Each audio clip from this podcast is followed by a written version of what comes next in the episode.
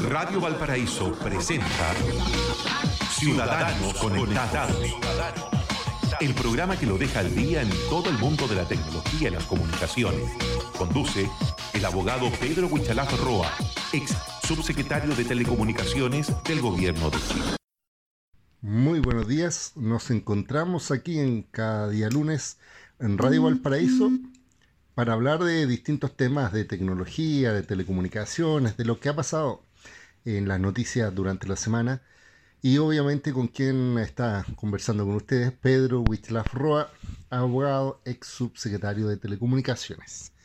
Bueno, vamos a conversar un poco lo que habíamos mencionado la semana pasada y que fue un tema, que fue esta celebración de actividad denominada Cyber Monday o Cyber Day,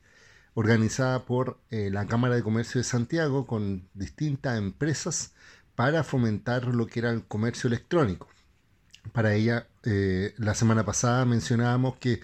hubo tres días donde eh, empezaron a promover muchas ventas en línea de distintos productos, servicios, venta de pasaje aéreo, etc. Y obviamente después de cada jornada uno tiene que hacer una reflexión eh, respecto a qué ocurrió, cómo ocurrió, posibles mejoras, crítica al sistema y también saber, obviamente, la versión oficial de este tipo de empresas que están organizadas, como bien le decía, en la Cámara de Comercio de Santiago. Y una de las conclusiones que podemos sacar, o al menos se sacó desde la misma organización, es que el Cyber Monday eh, de este año, eh, realizado hace poco, marca un nuevo récord en ventas eh, por vía electrónica. Así, se lograron concretar más de 271 millones de dólares en estos tres días y fueron acumuladas ya por una estimación preliminar hecha por la Cámara de Comercio de Santiago.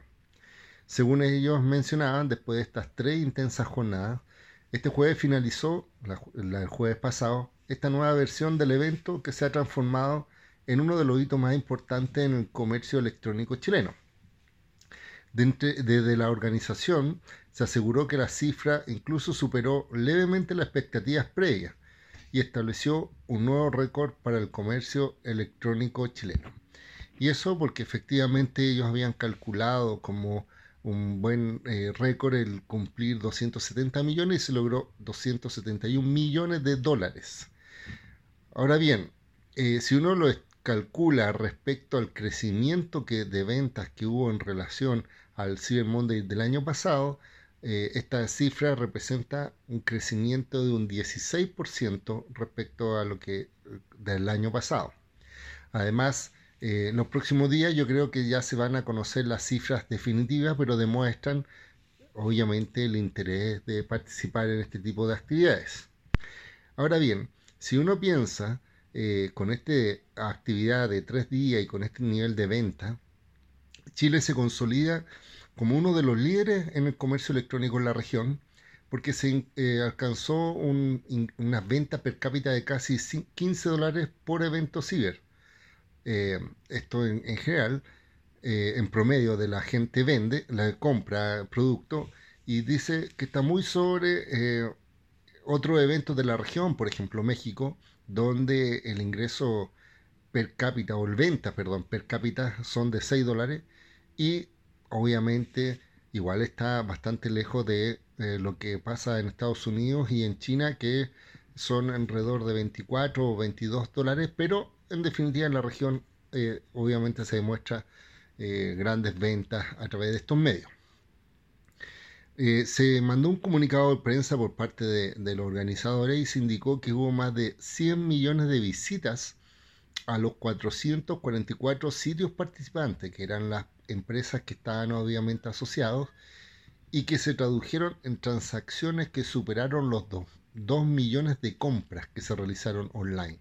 O sea, en solo tres días tenemos esta cantidad millonaria de transacciones con montos históricos y obviamente eh, con eh, participación de mayor cantidad de empresas, en este caso 444 sitios.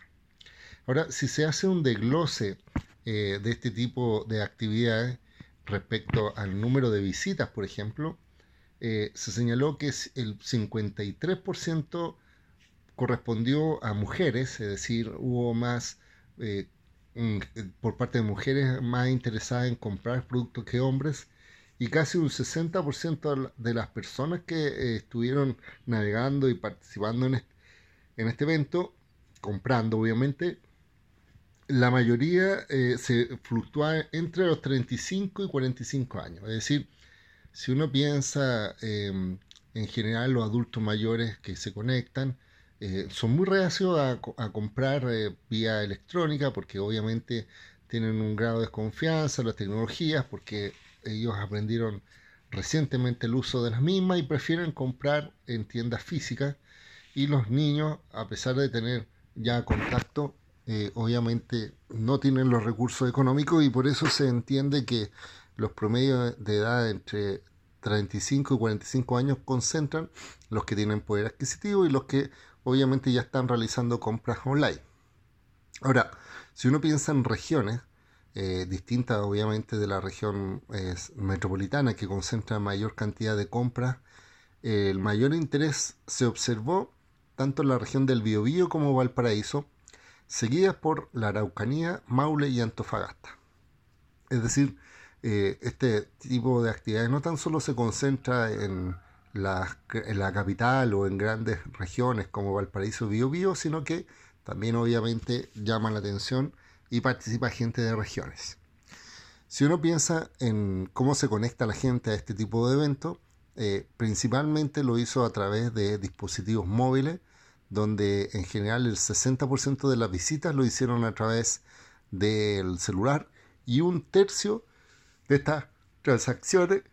se realizó a través de este dispositivo móvil. Es decir, los celulares forman parte de una cultura, de una forma de conectarse y de una forma de realizar compras. Aunque obviamente todavía privilegiamos eh, hacer estas compras mirando el computador, viendo nuestro notebook, mirando con mayor atención los sitios. Ahora, gracias a estos resultados reportados en el evento, esta Cámara de Comercio de Santiago estimó que durante este mes el comercio electrónico no tan solo beneficiará directamente a los socios que participaron de este evento, sino que hará su mayor contribución en la historia a la economía chilena. Es decir, eh, también calcularon cómo eh, el comercio electrónico impulsa la economía, en este caso de Chile, y así eh, se señala que podrá aportar aproximadamente un 5 puntos de crecimiento al comercio minorista, llevándolo probablemente a uno de sus mejores resultados del año. Al mismo tiempo podrían agregar medio punto de crecimiento al IMASEC de octubre. Eh, ahora bien, pese al incremento de las transacciones, la cantidad de reclamos informadas por el CENAC, que fueron 502 reclamos durante estas tres jornadas, se mantuvo en rango muy acotado, llevando a una tasa de reclamo a un nivel históricamente bajo del 0,02%. Es decir, durante el evento se generó en promedio un reclamo por cada 20.000 compras. Esto es para algunos un hecho positivo, sin embargo, eh, a la vuelta obviamente de, la música, vamos a comentar eh, cuál fue la sensación que hubo por parte de los compradores, de los expertos eh, y de distintos otros actores relevantes dentro de esta actividad. Pero simplemente mencionar y para concluir en esta primera parte, eh, la Cámara de Comercio de Santiago sacó cuenta alegre con sus 444 empresas participantes. Eh, estaban contentas por haber logrado el récord, porque van a poder eh, participar, en este caso impulsar la economía y al mismo tiempo porque marca a esta actividad dentro de la región como uno de los eh, eventos masivos de comercio electrónico más importantes, bueno, obviamente después de Estados Unidos, y eh, si uno lo compara todavía queda mucho trecho sobre eventos como lo realizado en China y otros más, pero eh, también se demuestra el uso, como lo decíamos, de los celulares, el uso de las personas entre 35 y 45 años preferentemente un perfil de mujeres. Esto da mucho pie para después, obviamente, organizar o preparar la organización para una próxima Cyber Monday, donde incluso las empresas pueden ganar experiencia respecto a cuáles son los productos preferidos, cuáles que son aquellos que llaman más la atención al público objetivo que los compra y obviamente tener a mano eh, toda esta información para generar big data y, analítica y obviamente eh, mejorar la experiencia de navegación y de compra por parte de los consumidores. Vamos a una pausa musical y regresamos aquí en el programa de esta Radio Valparaíso.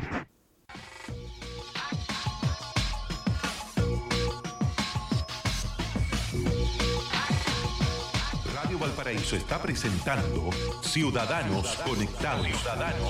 Conduce el abogado Pedro Huichalaf Roa, ex subsecretario de Telecomunicaciones del Gobierno de Chile. Hemos vuelto al programa eh, y estábamos conversando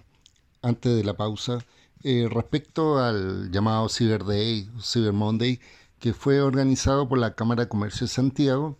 y explicábamos un poco eh, las, el comunicado de prensa que mandó la organización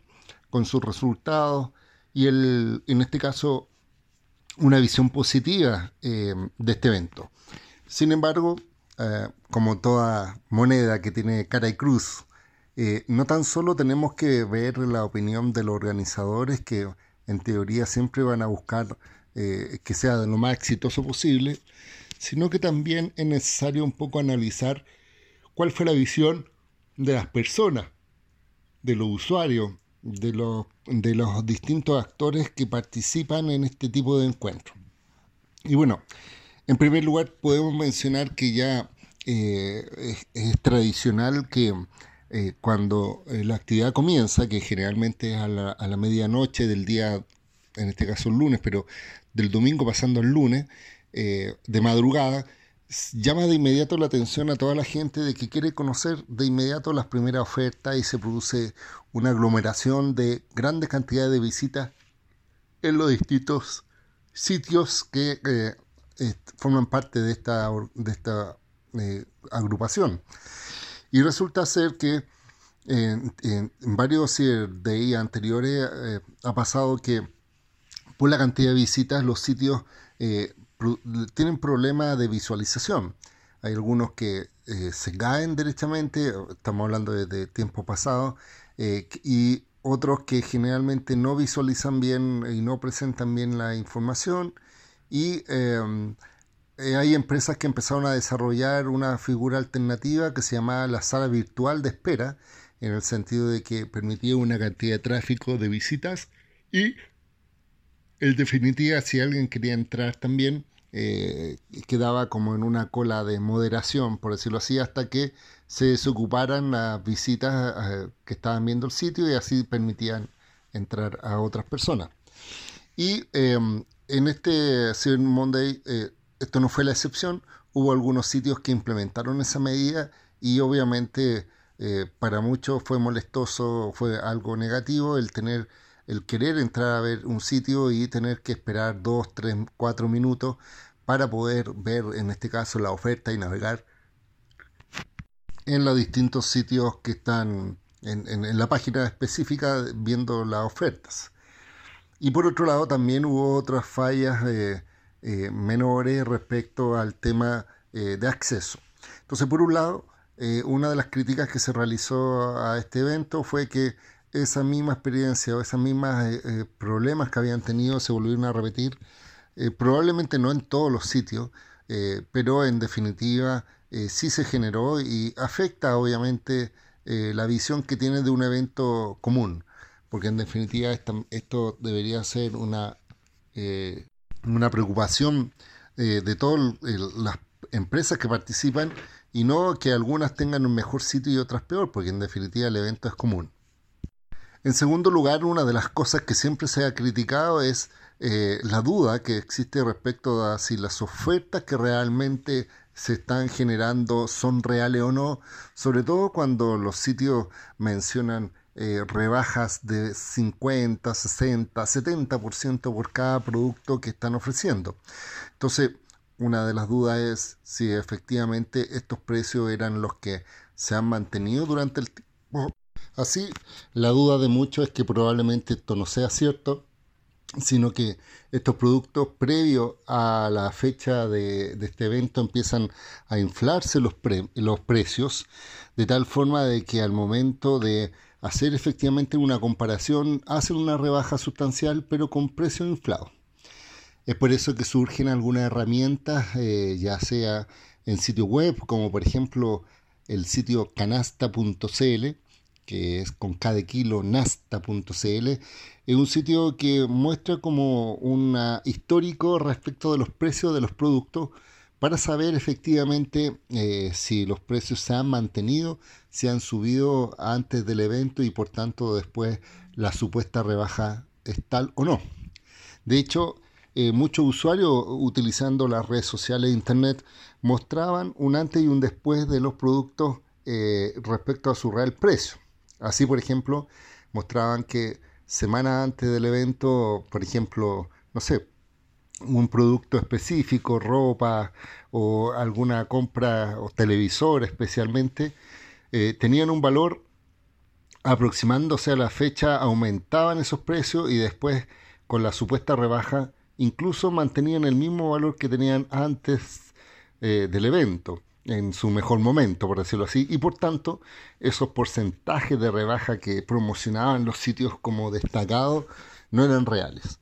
Yo creo que la confianza es un elemento fundamental para que los usuarios realmente sientan que esta es una fiesta de los descuentos y no simplemente una simple promoción de, o eh, en este caso, eh, incentivo a comprar, pero sin que haya una real competencia ni nada. Es más, también se daban cuenta muchos que había eh, productos de similares eh, precios, es decir, si uno buscaba un, en este caso, celular de marca específica, comparaba entre distintos sitios y la diferencia, ya teniendo los descuentos, eran ínfimas entre uno y otro. Entonces, en general también hay una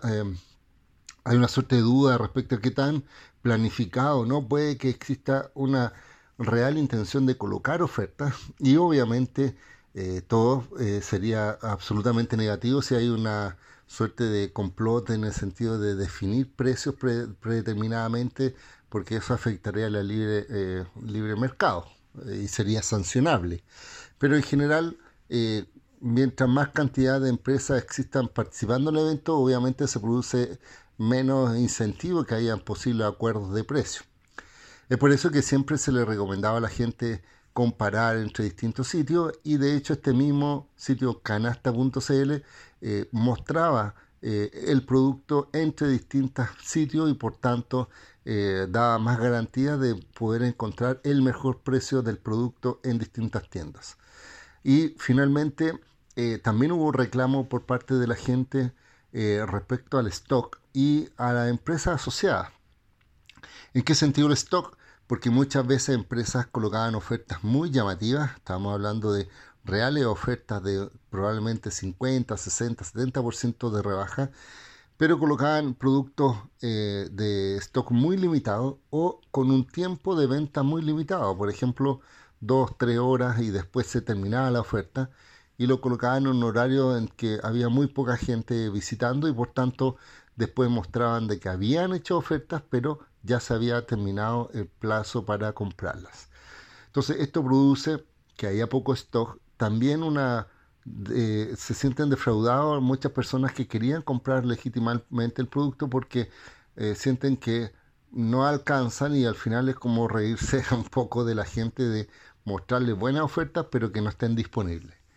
Finalmente, obviamente, eh, se menciona que se recibieron 500 reclamos.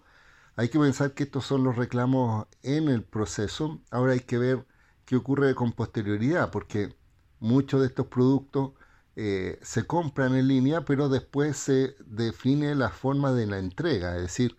se mandan por despacho, por correo, se retiran en tiendas y hay metodologías diferentes y obviamente eh, que el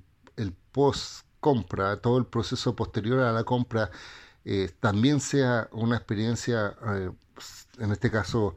eh, positiva, sin atraso, que llegue los productos en, forma correcta, bien empaquetados, sin problema, es también parte de las ventas y de la responsabilidad de la empresa. nosotros creemos al menos que hay sitios que incluso mencionaron que este podría haber sido desde la óptica de los precios uno de los peores eventos porque no se reflejó mucho la cantidad de rebaja de precios o de grandes ofertas. Hubo eh, grandes ofertas a nivel de pasajes aéreos, de traslados, pero uno requiere planificación para esto.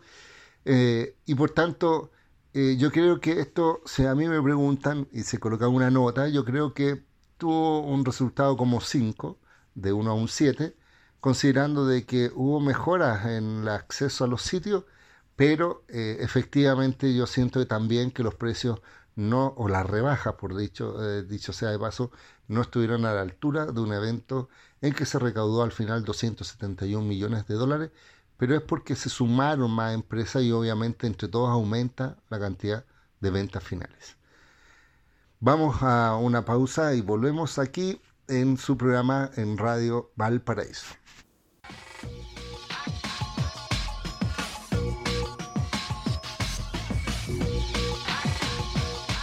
Valparaíso está presentando Ciudadanos Conectados. Conduce el abogado Pedro Huichalaf Roa, ex subsecretario de Telecomunicaciones del Gobierno de Chile. Hemos vuelto al programa y vamos a seguir conversando de distintos temas. Ya hemos mencionado el tema de Cyber Day, de las ventas y una de las cosas también que hablábamos era el tema obviamente de la seguridad y como siempre vamos a tener un espacio para conversar ahora de la ciberseguridad, que es un tema absolutamente relevante porque nos afecta a todos los que estamos utilizando tecnología, sobre todo aquellos que dicen relación con el cuidado de nuestra información, de la privacidad y, obvia, y obviamente también un poco de ver qué es lo que está sucediendo a nivel mundial y qué nos puede afectar. Y respecto a ciberseguridad, eh, mencionar que este es un tema que siempre ha estado relevante y es importante que haya capacitación, que haya educación y que los, sobre todo los más jóvenes, los estudiantes o aquellos que son personas que se dedican a esta área, tengan conocimiento eh, de temas de ciberseguridad. Es por eso que incluso la semana pasada estuve presente y fui invitado a un encuentro de ciberseguridad organizado por eh, una organización que se denomina eh, Hacking Patagonia, que en teoría es un grupo de personas de manera voluntaria eh, y de empresas que están conformando la lógica de incentivar la educación sobre lo que es ciberseguridad, sobre lo que es hacking, sobre lo que es todo el tema informático. Y ellos comenzaron hace un tiempo organizando estos encuentros en, Punta Arena y se llama así eh, Hacking Patagonia porque se menciona que incluso es el evento de ciberseguridad más austral del mundo por eh, hacerlo en Punta Arena, pero también lo hacen en distintas regiones y tienen un capítulo que es en Temuco y es en esa ciudad donde yo estuve participando la semana pasada con charlas sobre ciberseguridad. Ahora, eh, este capítulo lo hicieron en el INACAP de Temuco y reunió a varios expositores, tanto nacionales como extranjeros. Hubo argentinos, hubo mexicanos y también algunos chilenos, donde eh, hablábamos a un público, como yo les mencionaba, preferentemente de estudiantes y obviamente también eh, esta fue una jornada de dos días. En el segundo día también hubo talleres prácticos donde los estudiantes llevaban sus notebooks, computadores y obviamente realizaban algunas prácticas de verificación, etc. Pero uno de los temas que se mencionó fue el tema del hacker ético, es decir, aquellas personas que eh, no tienen una intención de vulnerar eh, barreras informáticas con tal de causar algún perjuicio, sino por el contrario, con un fin de investigación, con un fin de análisis de datos, de conocer las tecnologías y poner su experiencia al cuidado para prevenir posibles ataques. Pero este concepto de hacker ético está siendo bastante eh, controvertido, sobre todo lo que está pasando en nuestro país. Y esa fue nuestra charla, eh, la que yo otorgué por lo menos en cuanto a derecho y regulación de nuevas tecnologías. Y eh, justamente hablabas cómo en Chile en nuestra política de ciberseguridad se está estudiando un proyecto de datos, en este caso de delito informático, y el Senado, en la Comisión de, Seguridad Pública, aprobó un primer artículo que tiene que pasar ahora al Pleno del Senado, se va a votar, me imagino favorablemente, y después pasa a la Cámara de Diputados, pero uno de los problemas que nosotros nos encontramos en ese punto fue eh, el tema de la,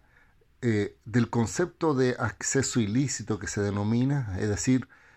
eh, está una lógica que cualquier persona que ingrese a un sistema informático va a ser considerado un delincuente y va a ser eh, aquel que comete un delito informático. Pero no dio la puerta a ninguna excepción de aquellas personas que lo hacen con fin educativo, con un fin de seguridad, con un fin de colaborar, de inspeccionar posibles problemas y de informar, en este caso, a las, a las mismas plataformas que han sido eh, vulneradas para eh, indicarles que tienen que hacer eh, reforzamiento en sus medidas de seguridad. Este es el concepto de hacker ético. Y el tema que en Chile se niegue la posibilidad de que exista hacker ético,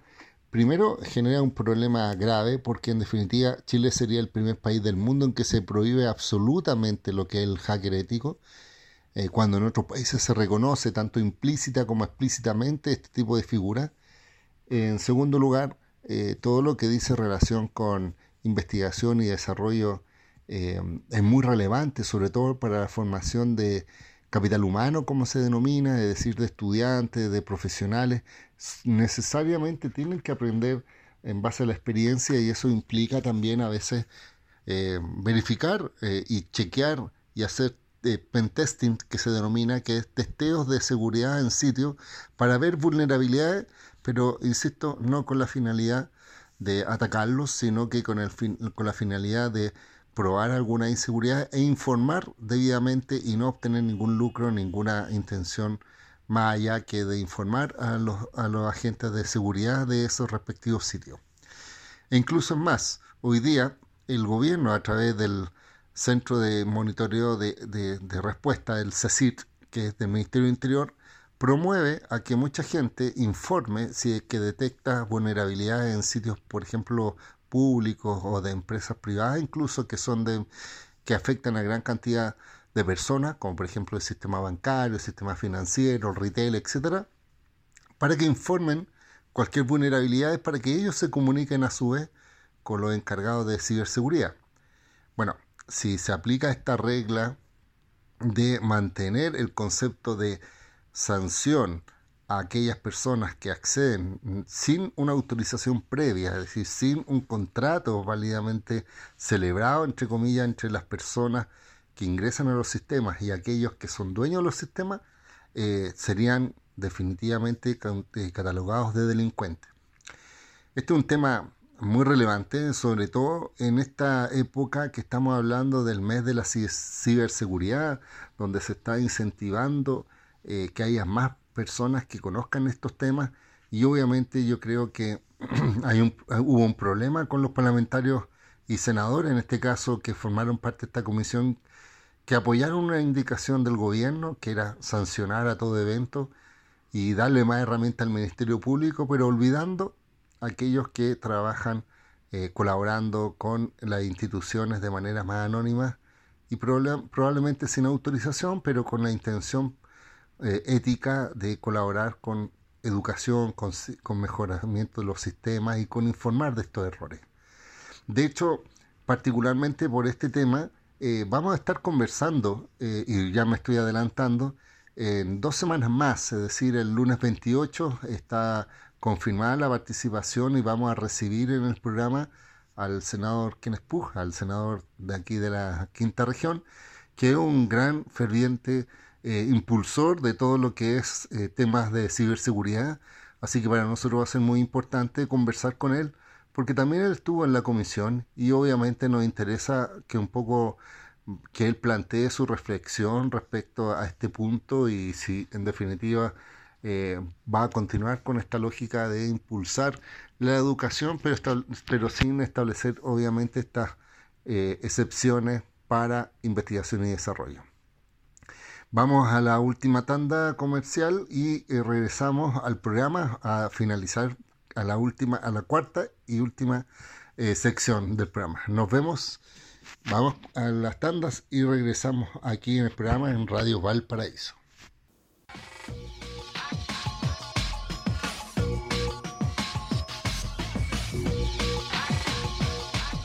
Valparaíso está presentando Ciudadanos Conectados.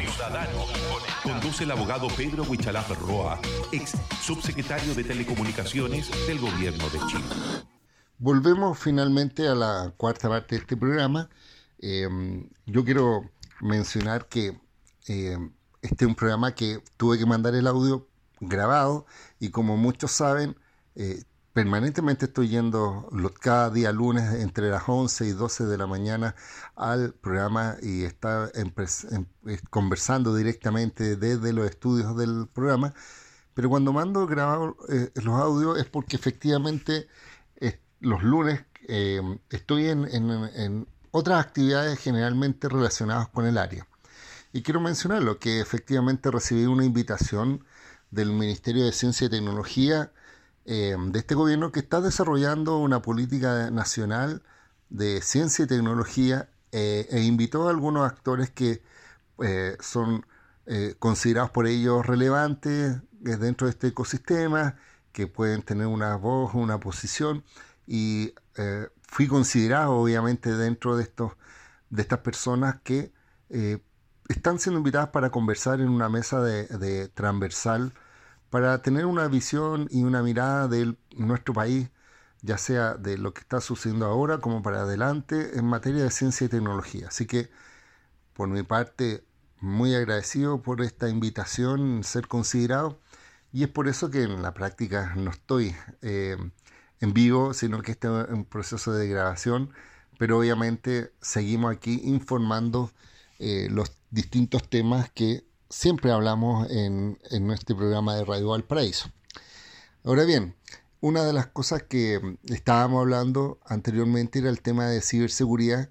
y sí quería mencionar una noticia bastante importante y relevante y que muestra un poco también la visión que nosotros tenemos que tener como país, como, como en este caso como, como nación y el concepto de regulación también que debería existir para que haya una coordinación de acción entre distintas eh, instituciones, empresas, personas, todos los que trabajamos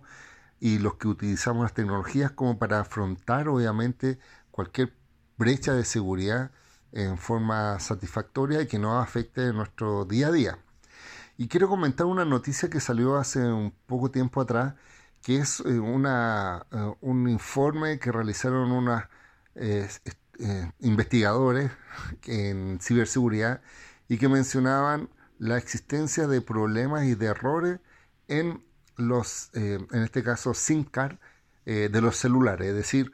cada vez que uno compra, o sea, tiene un plan de prepago postpago, le pasan una tarjetita que es el SIM card, que es donde está el número telefónico y donde relaciona la empresa de telecomunicaciones con el tráfico de voz o de datos que uno realiza.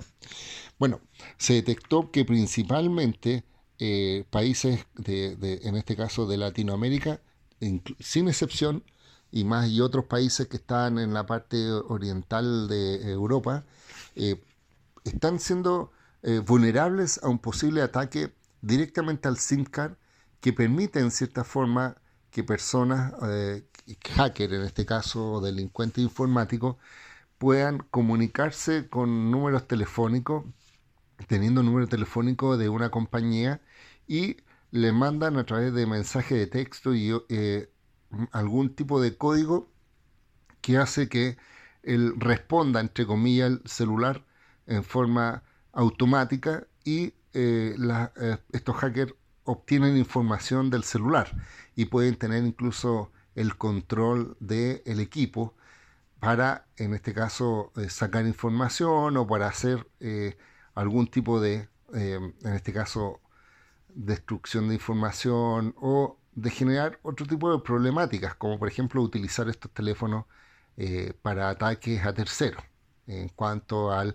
a que manejan al final las comunicaciones y los mensajerías. Entonces, este es un problema bastante fuerte De hecho, eh, se dio una luz eh, de alerta en que ya los países, por ejemplo, de Europa, ya eso estaba solucionado, esa brecha de seguridad, pero todos los países eh, latinoamericanos o las empresas de telecomunicaciones no habían hecho esta actualización respecto a este posible vulnerabilidad. Y en definitiva, ¿por qué nosotros mencionamos esto? Porque eh, este es un claro ejemplo de cómo eh, se resuelve un problema de posible brecha de seguridad. Es decir, no es que en este momento existen eh, ataques reportados. De hecho, existían algunos ataques en Colombia, se habían informado, y probablemente en Brasil, no a gran escala, pero la vulnerabilidad residente o la posibilidad de ataque era efectiva. Entonces, eh, una de las cosas que se mencionaba era cómo los países responden frente a esto, considerando que, que en principio los usuarios, usted, yo, quien tiene teléfono y quien usa un chip de celular, obviamente que le entrega a la compañía, eh, puede defenderse frente a esta brecha y lamentablemente esta brecha de seguridad no, no, no puede ser manipulada por parte del usuario, es decir, uno eh, no es cosa de que no reciba mensaje de texto o que los reciba y no los abra. Esto es un proceso automático y por tanto son las empresas de telecomunicaciones las únicas que pueden eh, corregir esta vulnerabilidad y obviamente establecer medidas de control mayor. Entonces pasa por el hecho de que los usuarios no tenemos ningún tipo de intervención para poder corregirlo, son las empresas de telecomunicaciones, pero en Chile al menos en este momento no existe una normativa, no existe una regulación o una organización que obligue a la empresa, que son obviamente entidades privadas, a establecer correcciones a esta brecha de, ciberseguridad o a hacer algún parche o a modificar los sistemas para evitar cualquier ataque futuro, eh, porque en definitiva no, no, no existe esa figura. En Europa y en otros países sí existen entidades que